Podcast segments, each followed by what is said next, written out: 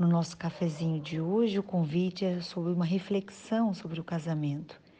E para tal, selecionei fragmentos de um belíssimo texto de Rubem Alves.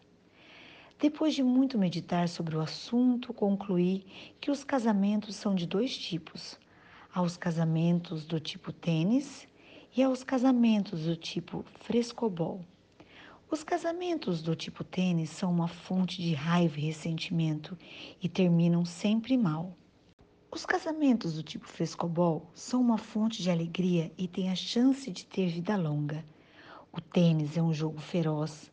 O seu objetivo é derrotar o adversário e a sua derrota se revela no seu erro. O outro foi incapaz de devolver a bola. Joga-se tênis para fazer o outro errar.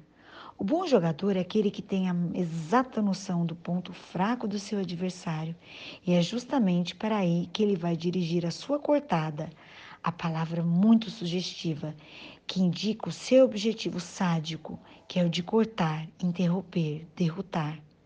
O prazer do tênis se encontra, portanto, justamente no momento em que o jogo não pode mais continuar, porque o adversário foi colocado fora do jogo termina sempre com a alegria de um e a tristeza do outro. O frescobol se parece muito com o tênis: dois jogadores, duas raquetes e uma bola.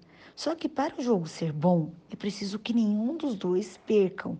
Se a bola vem meio torta, a gente sabe que não foi de propósito e faz o maior esforço do mundo para devolvê-la gostosa, no lugar certo, para que o outro possa pegá-la. Não existe adversário, porque não há ninguém a ser derrotado.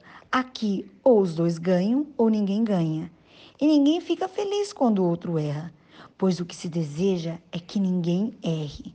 O erro de um no frescobol é um acidente lamentável que não deveria ter acontecido, pois o gostoso mesmo é aquele ir e vir, ir e vir, ir e vir.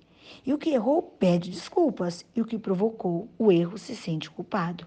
Mas não tem importância. Começa-se de novo esse delicioso jogo em que ninguém marca pontos.